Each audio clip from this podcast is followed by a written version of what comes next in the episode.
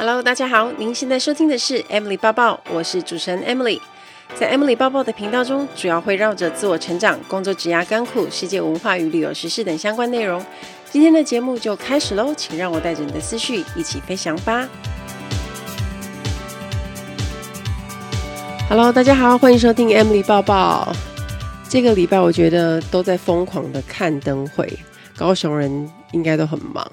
因为我们有两个地方要看，上个周末陪我家人去看了魏武营的灯会，在凤山那边，人其实没有我想象的那么多。虽然我们是星期日去，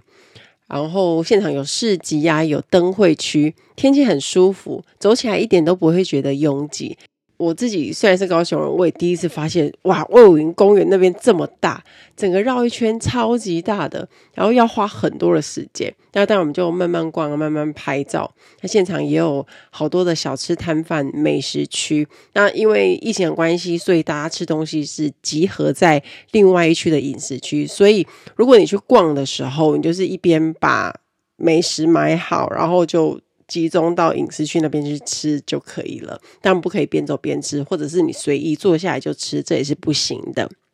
我觉得我根本去吃饭的，因为那天我去逛，我还没有吃晚餐，那我妈他们都吃了，所以我就 一去没多久就是疯狂买，然后就赶快去吃。最厉害的就是我们高雄海洋音乐中心那边的无敌灯会啊，真的很震撼欸！高雄灯会真的办得非常好。那它除了有很美的镭射灯光秀，还有你们在新闻上还有那个报道上都会看到那个无人机，非常精彩。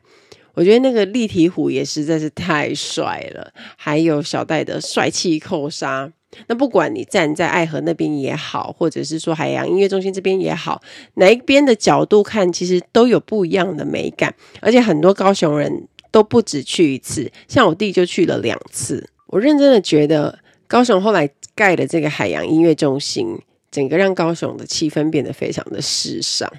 那本来二月十九就是最后一个场次，不过因为灯会反应实在太热烈，又加开了场次，所以二五、二六、二七都有，也等于就是二十七号是最后一天，最后的机会就在二二八连假，大家都可以看到，所以真的要好好把握难得的加开场次。那在这边也要跟大家预告一下，二月二十二呢开始，我要在 IG 里面开团购，开什么团购呢？我们要团购很好用的 Fast Factory 烫睫毛器。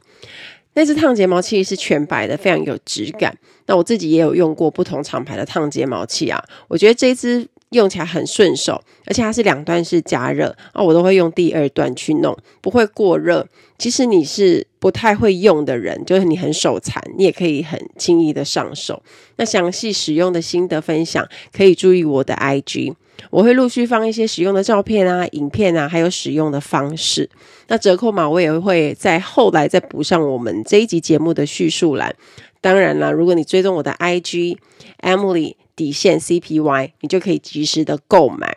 那之前有粉丝看我之前用分享，然后就问我说：“诶，Emily，你不是一直都有植睫毛吗？”没错，以前在飞行的时候，我长期都在植睫毛，因为我觉得很方便啊。然后就化妆，可能只要画个眼影就好。可是我后来没飞之后，常常因为要拍摄做造型，反正我都会在另外补睫毛，所以我就都没有接了。后来我自己也看惯了自己没睫毛的样子，就是不是很浓密的那种睫毛。然后我发现自己用烫睫毛器也非常的方便，尤其我很推荐那种你像我一样睫毛比较粗硬的人，像我们直接用那个睫毛夹夹起来啊，虽然当下看它是翘的，可是事实上它是很容易塌，因为我们的睫毛比较重，可能比较粗。这时候用烫睫毛器反而它可以维持一整天比较长的时间，那用了真的都会爱上，所以大家一定要注意。这个团购的优惠，记得在之前到某一间高中演讲的时候，来接待我的老师，他一看到我就跟我说：“诶，Emily，我有看到你的新书《比泪水更美的是重新开始的勇气与自信》，我觉得非常的精彩，很喜欢这本书。”初次见面的人，他一开口就赞美我的书，所以我心情怎么可能会不好？听到这个夸奖啊，就觉得哇，老师人很不错诶，而且又是我的粉丝。想当然，那一场演讲我就使出浑身解数啊，全力的讲完两个小时的演讲，所以整个活动我觉得也非常的热闹。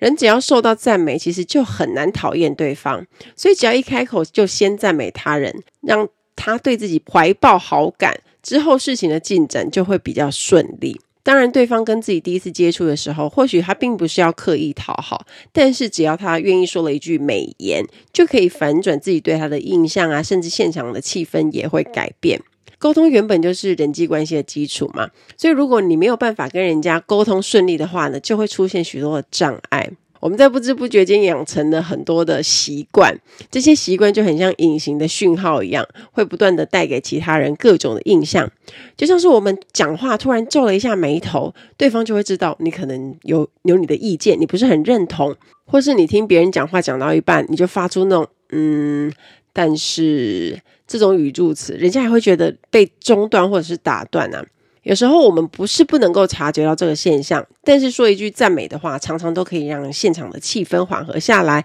让对方对自己有好感，接下来再进行对话就会顺利许多。而且赞美对方也会让自己的心情变好啊，就很像大家在一个聊天说笑话的现场，气氛都一定会很热络。而且在那个现场，不止笑的人很开心，说笑话的人呢，他也会跟着快乐起来。所以赞美别人之后，赞美的人都会有好心情。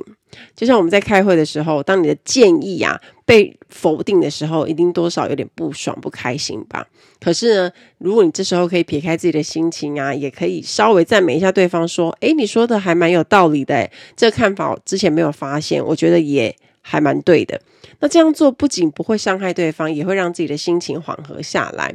这也是一种很好避免。正面冲突的方式，因为你反过来赞美对方的观点，那对方的心情呢会比较开心，比较和缓，也有可能把结论引导到自己想要的方向。也因为彼此心情都变好了，不管结论是导向哪一边，双方呢都心情都不会太差，不会记恨。那我觉得这就是一种成熟的职场态度，也可以让对方跟自己互相肯定。那为什么会有这样的现象呢？因为赞美别人有同理心的行为，它可以减少我们心中的嫉妒心。所以，如果你想要让自己成为更有度量的人呢，你就试着说一点赞美的好话，可以大幅减少自卑、嫉妒，也能够更肯定自己。那这样让我们的生活过得更有品质，因为多了赞美，少了冲突，彼此可以建立自我肯定的一些人际关系。这是人家常常说的：有好心就有好报，赞美也会有好报，而且是为了自己好。我们刚刚说了很多赞美的好处，那我们就要来聊一下，要怎么样赞美人家呢？那听到这边，你就会觉得有点奇怪，不就是说好话吗？可是说好话没有想象中的那么容易，要怎么说？而且说好话是需要经过练习的。这也是跟我们从小到大的成长环境是有关系的，因为台湾的社会普遍的还是以扣分主义的习惯居多，不论是对自己或是对别人，我们都比较容易去采取否定的态度。从小啊，考试就被扣分扣得很习惯，到工作的时候，主管打考绩也是依照你不好的表现，慢慢把分数扣掉。那一直到呢，找对象也会根据对方的工作啊、个性啊、长相啊扣分。真的很少会利用说，诶，我加你一分，加你两分这种方式。所以从今天开始，我们如果要做好赞美的预备动作，也就是要掀开那个阻碍，就是妨碍我们赞美别人的扣分。就算一开始没有办法很坦然的说来赞美对方，可是也有一些很简单的起手方式，来说一些有关肢体动作的小秘密。当我们否定对方的时候啊，身体会做出不直视对方、不听对方说话的姿势，像是手部交叉摆在胸前啊，这种比较强势的姿势。可是相反的，如果我们肯定对方的时候啊，我们的身体会试图去听对方说话，并且看着对方去改变跟反应。这个就是你认同他人的姿势。所以，如果你觉得主动要赞美对方会让你觉得很尴尬、很矫情的话，你可以先从认同对方的能力开始。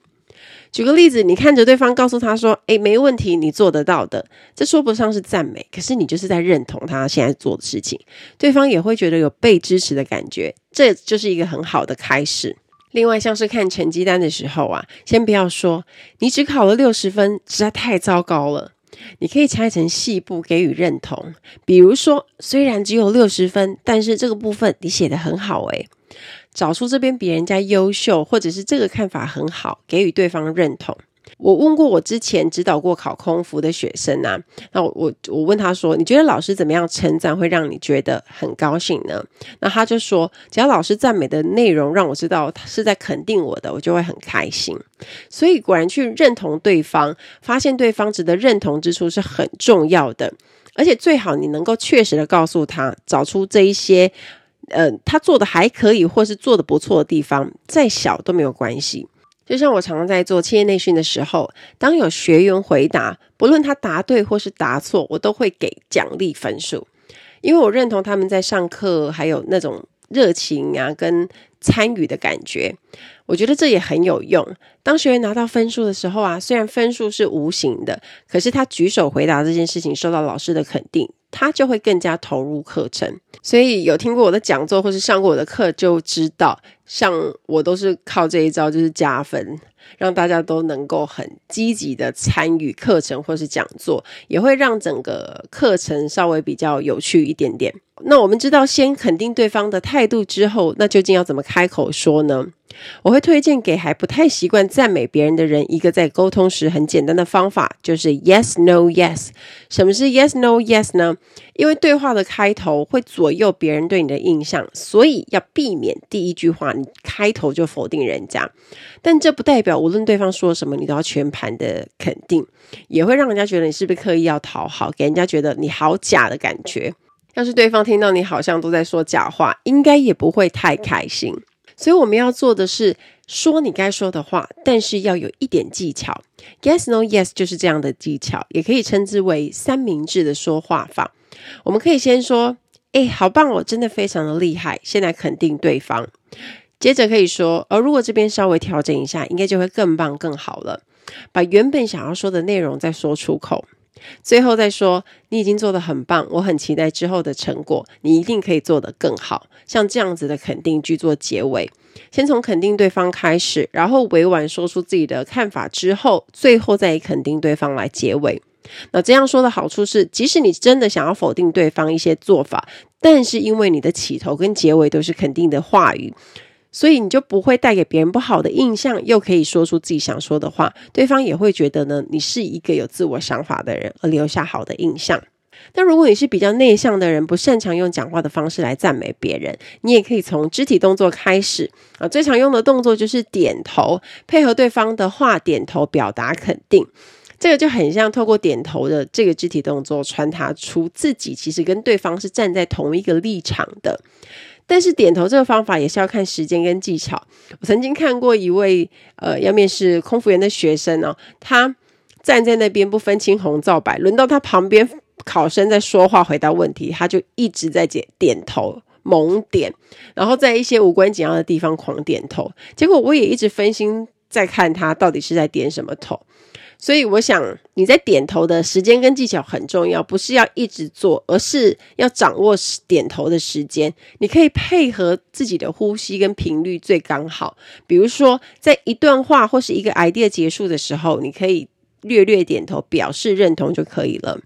所以透过这几种简单的沟通方式，大家可以练习看看，也可以顺便去观察沟通的情况是不是有比之前还要再来得更顺畅一点。Ladies and gentlemen, welcome aboard. This is in-flight service manager Amy speaking. 欢迎来到航空小知识单元。在今天的航空小知识，我们要讲的这个字叫做 upgrade，升等。好，有升等就有降等，降等叫做 downgrade。我们在搭飞机的时候，最期待的就是被升等，就是被 upgrade 了。那很多人都会问我说，怎么样才能升等？为什么有一些人一直都会被升等？我还特别因为这件事情去问了我的地勤朋友们，我说，你们有没有什么明文规定说怎么样才能升等？可是通常的状况其实就是当经济舱满位的时候才会开始有升等的情况发生嘛。然后当然呢，客人就会陆续被升到商务舱去。但是谁会被先升上去？当然就是航空公司的高级卡客们。那除了他们是飞行常客以外呢？他们每一年也都贡献很多钱给航空公司，所以理所当然要先升他们呐、那第二种状况就是，如果他是高级卡客，他生日当天他去搭飞机，以以前国泰航空公司来说呢，他们在生日当天搭飞机也会自动被升一等。今天如果他买经济舱，他就帮他升到商务舱啦。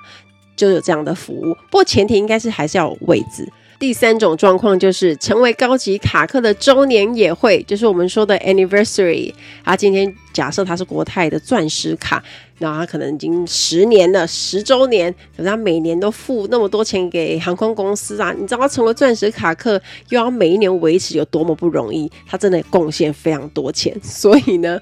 在他成为高级卡客的周年的时候，航空公司呢也会帮他升等。以上我所说的三种状况，就是在国泰航空跟国泰港龙他们以前在做升等的时候会碰到的状况。那其他航空公司 maybe 有不一样的规定，不过我想落差其实是不会太大的。那这是在地面上的升等，在飞机上会不会被升等，也是有这种可能的。比如说在机上我们会碰到一些突发的状况啊，假设你的个人电视坏掉，你的座椅坏掉，然后又不能够修理。结果好死不死又是满机，然后这个飞机可能是长长程的，不要说长程，可能五六六个小时以上吧，那你可能就会非常不舒服嘛。这时候满机你没地方换的时候，你就有机会会被升到前面去。不过这种情形是比较少的，原因是因为如果我们今天在地面上，我们都会检查，如果它刚好就是电视坏掉、座椅坏掉，我们已经发现了，我们就会请地面的工程师上来处理。如果他真的是处理不好，这个位置当然也不会被卖。尤其是如果它是要飞比较久的地方啊，它就不会售出。但如果真的是没办法，最后还是卖出，然后又修理不好，在飞机上呢，座舱经理就有机会把你升到前面去。我记得以前我们公司好像有规定，如果你是三个小时以内的航班，那假设你的个人电视坏掉的话，座舱经理呢，他就会给你那个 voucher。好像是五十块美金吧，就等同现金使用，好像也不需要帮你升等，所以升等的眉角有非常多，因为我也没有做到座舱经理，我不知道还有哪些的 哪些的规定。不过多数我们碰到的状况都是在机上升等的话，会是比较特殊的情形。假设你今天从经济舱被升等到商务舱的时候，我们的组员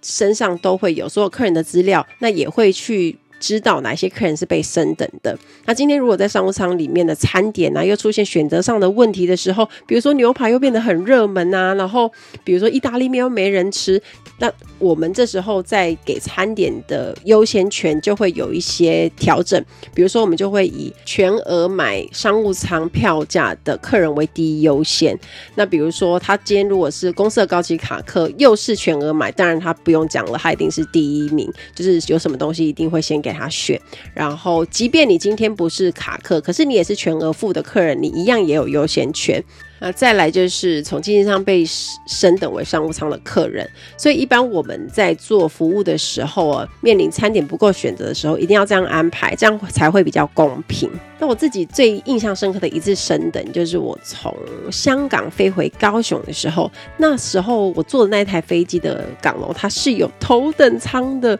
我好多年前那一次的升等经验，我真的很傻眼，因为我第一次看到头等舱的 boarding pass，我说哇塞，first class，我想说。这么短程也有头等吗？超级高级的，我就非常的兴奋。那虽然很短啊，而且我记得好像只有四个位置吧。然后我们也是，虽然是只有五十分钟的飞行，我们上菜也是一道一道上哦，也是先上水果啊、面包啊，然后才是主菜。所以那时候我才刚加入国泰没多久，就觉得非常的幸运。还有一次从高雄飞香港的时候，经济舱也是满，我被升等到商务舱去。我在 boarding 的时候，我就放好东西，我就想说有一个人坐在我后面，他感觉好像有一点点面熟，然后我就想说我来看一下他是谁。结果我转过去，哇，是任贤齐！我想说啊，这也太幸运了吧，就立刻觉得很开心，然后很很想要唱《心太软》。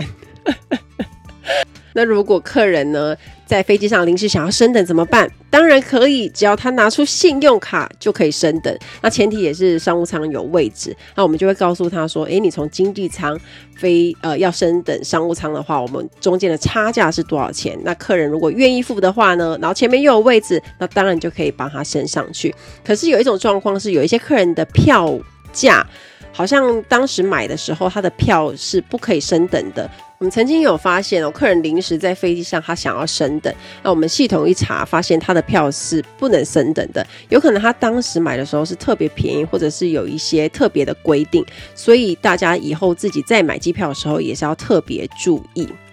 不过我会建议大家，如果你要买商务舱的话，你一开始最好就是在地面上就完成这件事情，因为机上升等的票价其实我觉得不太合理，多半都是贵得很夸张，而且你会很不划算。所以如果除非到不得已来，你在飞机上真的受不了，你要 upgrade，如果可以的话，你一开始就买一定商务舱的票价，还是会比你在机上从经济舱买商务舱的票价来的划算许多。希望大家会喜欢这一集的航空小知识，我们下次再见喽，拜拜。接着我们就来聊一下，如果你要赞美别人，有没有一些比较进阶的技巧还是方式呢？我们在赞美别人的时候啊，最好要具体举出来，不要只有说“诶，你好厉害哦”或是“你好棒棒哦”这种不着边际的话，可以具体称赞。比如说，你选礼物的品味好好哦，或是你说话好有自信哦，像这样被赞美的人呢，比较能够留下深刻的印象。但是如果你赞美一个美女说你好美哦，就因为她可能很常听到这种话，也是事实，所以有很多人在讲赞美的 CP 值就稍微比较低一点，而且这种话对对方来说就会比较像是哦自我确认，他听了也不会有太多的感觉。可是，如果你可以赞美一些人家很少留意到的事情，或是第一次有人这样子说的事情，就是很有效的赞美。比如说，你就可以从赞美人家背后的努力。当有人赞美我们背后的努力，人大家都会觉得很开心。我们举个例子来说好了，像是最近很多人呢流行去健身。假设你身边有朋友很努力的在跑健身房，然后啊也控制饮食啊、生活啊，但如果你只有说，诶，你好像有瘦了，好棒，这边就很像少了一点点东西。如果你改成说，哇，你的手臂线条出来了，诶，一定是花了很多时间在练吧？或是你可以说，哇，你整个人看起来好 fit，好有精神，好有能量哦，你才花半年的时间，整个人都不一样了，你一定很努力吧？像这样子，把对方努力想要达到的目标去点出来，加以肯定他所做的努力，这样的赞美方式就最受到欢迎。像我自己有一次的经验，我去参加简报的课程，那最后一天有一个简报评分的发表日，我最后得了前三名的好成绩。我的简报教练宪哥呢，他看到我连在上班飞行的时候，休息的时间还在飞机上的厕所里面练习，他就说：“哇塞，Emily 真的不是省油的灯，连休息的时间都不放过练习，能够有这样的成绩，真是太了不起了，我非常以你为荣。”教练很明确的肯定我想要完成的目标所做的一些努力，所以一直到现在我都还可以记得当时他讲的话，当时的画面。像这样子的赞美就很有深度，从表面聚焦到内部，而且赞美就可以跟对方产生共鸣，也可以和对方一直保持很好的关系。再来，还有一种方法，我觉得也很实用，就是举类似的例子来印证。如果你很能够有技巧的使用，你很像某某人的赞美方式，它也是一种蛮有用的方法。比如说，诶，你好像志玲姐姐一样，好亲切又有气质哦。或是诶，你打球的时候好像陈金凤一样，好专注帅气哦。那这样对被赞美的人来说是一件很开心的事情。最重要的是要观察举例对象给人家的那个感觉或是定位，你再来举出令人觉得值得尊敬的人来引证会比较好。这样很具体举出你们在这一点很像，对方也会觉得哇，好像是这样子诶，就会觉得更有自信，以后也能够更加运用自己的这个优势。另外还有一个方法，我也觉得很管用，就是转述他人的赞美，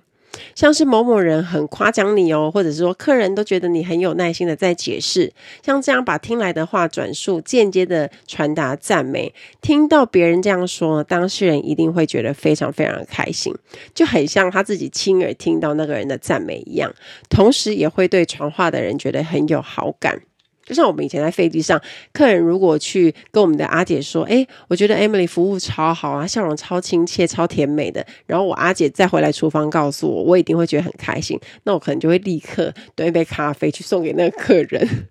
就像这样的意思。那像我之前就也被这样称赞过。有一次我去教一堂金控公司的镜头表达课程，那在上完整整两天的课程之后，帮我接课程的管理顾问公司业务就告诉我说，这次负责专案的副总很喜欢这次的课程，他觉得你教的很实用，而且当天晚上的会议主持马上派上用场，然后大家都脱胎换骨，非常的有效。下次有类似的机会，一定要再找你来教。哇塞，像这样的赞美，我听了当然是心情大好啊。然后我也非常感谢这位管顾伙伴转达让我知道，一直到现在我们也是维持很好的合作关系。这就算是一种进阶版的赞美技巧。我们多半把焦点放在别人的缺点上，因为缺点人容易被攻击，然后所以我们的焦点也都放在上面。正常来说，我们不会想要在大家的面前暴露缺点或者是比较弱的地方。我们都在努力展现自己的优点给别人看到，希望获得别人的赞赏跟认同。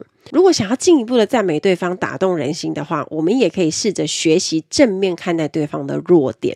例如，朋友的个性他是比较聒噪、爱讲话的，那他本来就比较觉得自己没自信，这是他的弱点。你反而可以反过来称赞对方，说：“真希望自己可以像你一样活泼。”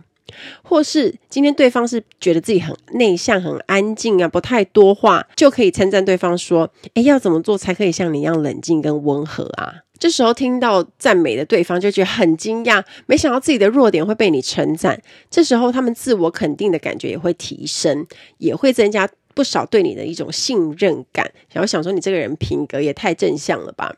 所以在日常生活中，我们都可以练习看看，试着把负面形容词。转成正面积极的赞美。再来，我们可以用赞美改变已经失败的事。这是什么意思呢？一般我们都会忽略对方的过失或是失败，只去赞美他好的一面。但是如果举出对方失意后的一些经历啊，并且同时赞美他的话，就更能够给对方有一种。哇，这个人好了解我的感觉。那像呃，我也曾经有一些失败的经验啊，比如说我一开始的时候在经营社群，我花了很多时间拍了影片或者写了文章，结果大家的回应跟反馈出乎我意料的不好。那这些失败的经验也会让我自己在写的时候有一些受伤。这个时候，如果有朋友告诉我，哎，没关系啊，因为有那些失败的经验，你才会文笔越练越好，你才会不知足的继续成长，也才会有现在的你。那我就会听了，就会觉得说，哇，对啊，还好有那一些曾经没有成功的经验，我才不会这样就满足，然后我才有机会去不断的自我成长、做改进跟优化。当听到这样的话的时候，你觉得自己就被激励了，所以我觉得赞美也是一种发现价值的行为哦。那从前面的节目，我们已经知道要怎么赞美的话，那现在我们要怎么练习或是建立这个习惯呢？那因为台湾人毕竟还是很少会去主动赞美别人，不像是比如说欧洲人，例如西班牙人啊、意大利人啊，他们看到女生不赞美一下，他们就会觉得 很没礼貌，或是浑身不对劲之类的。那之前去游学，在当地比较长的时间啊，那欧洲人看到女生都会拼命说：“哇，你的眼睛好漂亮哦，你长得超美的，哇，你身上散发出比花还要香的味道。”这一些虽然不知道他们讲真的假的，就是很夸饰。不过女生听到应该都会被逗得花枝乱颤，因为太开心了。谁不喜欢赞美，对不对？所以我觉得，虽然不一定是天性，可是赞美它是一种习惯。他们从小到大耳濡目染的一种习惯，因为他可能小时候就看到大人都这样在赞美别人呐、然后大人也都会这样无止境的赞美小孩子，自然就会这样真情流露。所以，最好的练习方式就是你每天一定要赞美一次。你可以选在你去常去的那些餐厅或是早餐店啊，试着去赞美一下。哦，阿姨，你今天的蛋饼好脆，好好吃哦。或是哇，你今天的热卡布奇诺泡得好香，好好喝哦。像是这样子是很日常的练习。那另外呢，男女朋友跟夫妻之间，记得也要彼此赞美，因为这也是浪漫关系的催化剂。心理学家艾尔戈跟盖博还有梅塞尔呢，他们从研究中发现，感恩是浪漫关系的催化剂。所以你经常表示感谢，能够让你对伴侣的付出觉得很感恩，而非把对方的帮助跟善意视为理所当然，这样就可以强化彼此的关系。而且根据他们的研究，当表达感激的程度每增加一分，伴侣呢在六个月内分手的几率就减少一半。所以，当你越感谢伴侣的那一天，你就会觉得哇，今天两人关系真美好。你就会觉得自己跟伴侣之间的连结是很紧密的。其实有时候，你去看对方做了一些你觉得不喜欢的行为，或是你看不顺眼的事，我们也要去反过来思考一下，我们自己是否也有一样的问题。那我们去想一想。对方是否在日常生活中帮助我们许多啊？可能不知不觉他都帮了你很多，然后没有说出来。如果少了对方的帮助，我们也会产生很多的不方便。像这样子很具体的问题，其实去想一想，就会知道，诶，其实对方也没有那么不好。当你懂得对对方表达感激跟赞美，你们的关系就会变得更亲密、更好。当然，记得如果你在跟你的男朋友、你的老公说赞美的话，记得发自内心的赞美，说：“哇，老公你今天好帅哦！哇塞，你刚好 man 哦！”像这样子，就是要有这种欢呼声，不可以皮笑肉不笑，或是讲得不甘不愿。像这样简单的练习呢，就是每天试着至少要讲一次。反过来想，被你称赞的人呢，他今天心情一定也会很好。英文常在说的这一句话，大家都很熟。You made my day，因为赞美让一个人一整天都过得非常的开心。啊，记得以前在飞机上的时候，碰到很棒的客人啊，可能我们有很好的互动，或者是呢，他可能呃做了某一些事情，然后让我们觉得哦，他真的非常体谅空服员的工作跟辛苦。这时候我们也常常都会说 You made my day，那一整天我们的心情也会变得很好。再来呢，我自己也会去看 YouTube 或是 IG 上面的留言，因为留言比原文还要精彩。当然，撇开谩骂跟笔战以外，我会去看一些赞美的话，因为有一些网友他们真的很认真在看文章跟影片，所以留下的赞美也会很到位。那原 po 会很开心的回复啊，所以我就会学到说，哇，原来从这个角度去称赞别人的话，人家会很开心。你另外也可以累积一些赞美会用到的词汇啊，或是句子。而且啊，你可以学到人家看事情的观点，像是一些比较重大的社会新闻，在底下都会有相当多的留言。那我觉得批评跟评论都是很有用的教科书，因为你可以学到人家是怎么看事情的，是怎么有条有理的回复，也会增加自己不同的角度观点。这样子，你要赞美别人的时候呢，你就会发现，其实你有更多可以称赞的施力点。在这一集的最后呢，希望大家都能够更有赞美的能力。我觉得可以把这样正面的心情感染给别人，自己也可以活得更开心。语言是有强大的力量的，所以如果你身边的人刚好比较低落，或是非常害怕他最近在做的事情会失败，那有人随时在一旁帮他加油打气，对我们说：“你做得很好，继续加油。”这样子就可以稍微鼓起勇气，不会害怕挑战了。如果我们能够让赞美变成习惯，我们就懂得看见别人的好，也能够让自己常常保有好心情哦。期待大家跟我分享。听完今天的节目，如果有想法和问题，欢迎到我的粉丝团或是 Instagram 找我，只要搜寻空姐宝宝 Emily 就可以找到我。你也可以截图这一集的节目，分享到你的 Instagram 的现实动态上面 tag 我，让我知道你有在收听，也让我知道你对 Emily 包包的看法哦。最后，感谢大家收听这一集的节目，真的非常的感激哦。如果你喜欢今天的节目，也欢迎帮我在 iTunes 评分中留下五颗星的评价哦。我们下一集再见喽，拜拜。